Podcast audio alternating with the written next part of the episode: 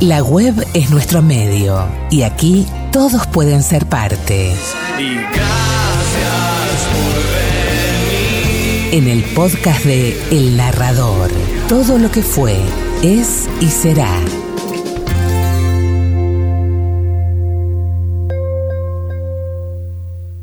Para llegar hasta el comedor, había que atravesar hileras de puertas que daban sobre un corredor extensísimo y frío, con paredes recubiertas de algunas plantas verdes que encuadraban la puerta del excusado. En el comedor había manteles muy manchados y sillas de Viena donde se habían sentado muchas mujeres y profesores gordos. Madame Renard, la dueña de la pensión, recorría el corredor golpeando las manos y contemplaba a los pensionistas a la hora de las comidas. Había un profesor de griego que miraba fríamente, con miedo de caerse, el centro de la mesa.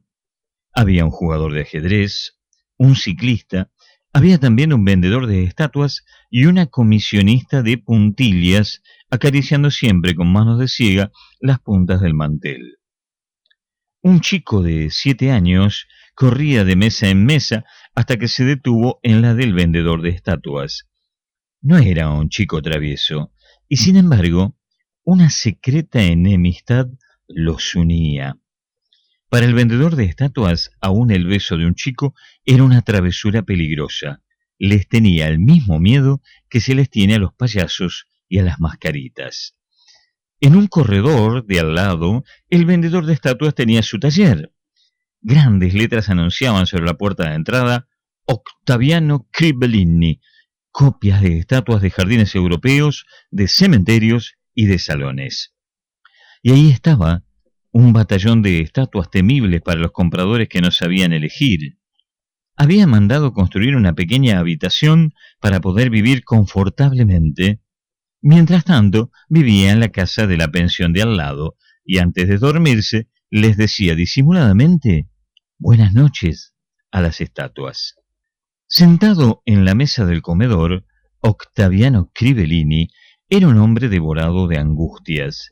Estaba delante de los fiambres desgasnado y triste, repitiendo No tengo que preocuparme por estas cosas, no tengo que preocuparme por estas cosas. El chico de siete años se alojaba detrás de la silla y con perversidad malabarista le daba pequeñas patadas invisibles y esta escena se repetía diariamente. Pero eso no era todo. Las patadas invisibles, a la hora de las comidas, las hubiera podido soportar como picaduras de mosquito de otoño, terribles y tolerables porque existe el descanso del mosquitero por la noche, las piezas sin luz y el alambre tejido en las ventanas. Pero las diversas molestias que ocasionaba Tirso, el chico de siete años, eran constantes y sin descanso. No había dónde acudir para librarse de él. Debía de tener una madre anónima, un padre aterrorizado que nadie se atrevía a interpelar. Hacía ya una semana de aquella noche en que se había escapado de la casa detrás de él. Sin duda lo había visto repartir besos con un movimiento habitual de limpieza sobre las cabezas de vasos que se movían en la noche con frialdad de estrella. Tirso se rió destempladamente y cabalgó sobre un león con melena suelta y abultada.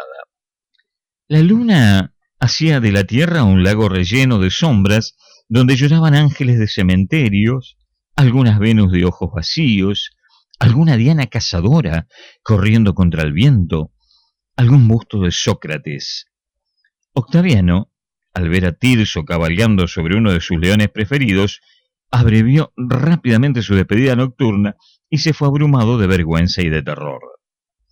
Tirso, creyendo que el vendedor inmóvil de estatuas no lo había visto, sintió que tenía un poder prodigioso de invisibilidad y volvió a acostarse en puntas de pie con la sensación de haber presenciado un milagro.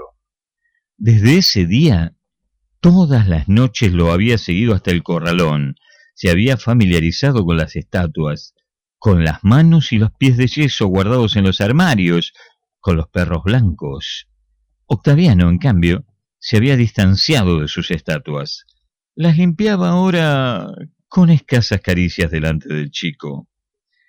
Tirso empezó a cansarse de ese don de invisibilidad del que gozaba desde hacía poco tiempo. El jugador de ajedrez le había hablado dos o tres veces. El ciclista le había dado un caramelo.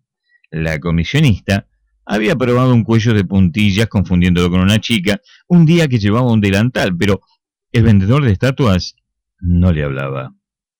Cuando terminaron de comer, Octaviano se levantó como un chico en penitencia sin postre, el que hubiera deseado que Tirso se quedara sin postre. Se ató un pañuelo alrededor del pescuezo y salió como de costumbre. Tirso lo siguió. Empezaba a grabar su nombre con tiza colorada en las estatuas y Octaviano creía enloquecer de pena. Tirso lo desalojaba, le sobaba su tranquilidad, lo asesinaba subterráneamente, y Tirso era inconmovible e independiente, como lo son raras veces los grandes criminales. Cuando volvió a acostarse, al querer cerrar la puerta de su cuarto, sintió una fuerza gigante que la retenía.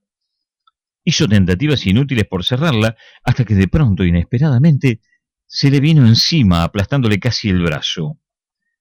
Pocos minutos después, la puerta volvió a abrirse. No era necesario ver quién abría la puerta con esa fuerza. No podía ser sino Tirso, y esta escena, como las otras, se repitió todas las noches. Las primeras veces trató de juntar toda su fuerza con los ojos al clavarlos sobre Tirso, pero los ojos de Tirso eran duros como paredes metálicas. Tenía unos ojos que nunca debían de haber llorado, y solamente matándolo se lo podía, quizás, lastimar un poco. En el fondo del corralón había un gran armario donde el hombre desesperado se refugió una noche. Tirso, al ver que no estaba allí el vendedor de estatuas, se fue decepcionando, pero persistió en sus cabalgatas nocturnas.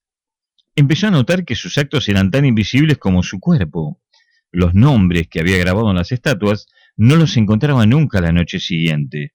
Por eso sacó su cortaplumas para grabarlos como en los árboles y de una manera más segura. Una noche, llena de perros que ladraban a la luna, el vendedor de estatuas se retiró más temprano que de costumbre en el refugio del armario.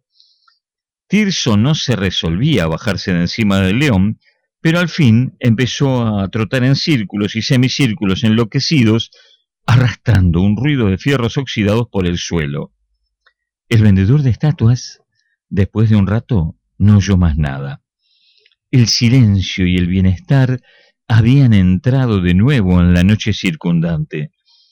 Iba a salirse del armario cuando oyó dar a la llave dos vueltas que lo encerraban. Quedaba poco aire respirable. Quizás alcanzaría para unas horas de vida. Sintió desfilar todas las estatuas que había vendido y que no había vendido a lo largo de su existencia.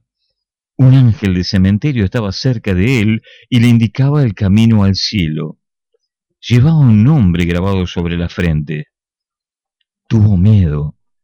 Sacó el pañuelo y, y, borró largamente el nombre en la oscuridad del armario, donde se acababan las últimas gotas de aire y de luz que todavía le permitían vivir.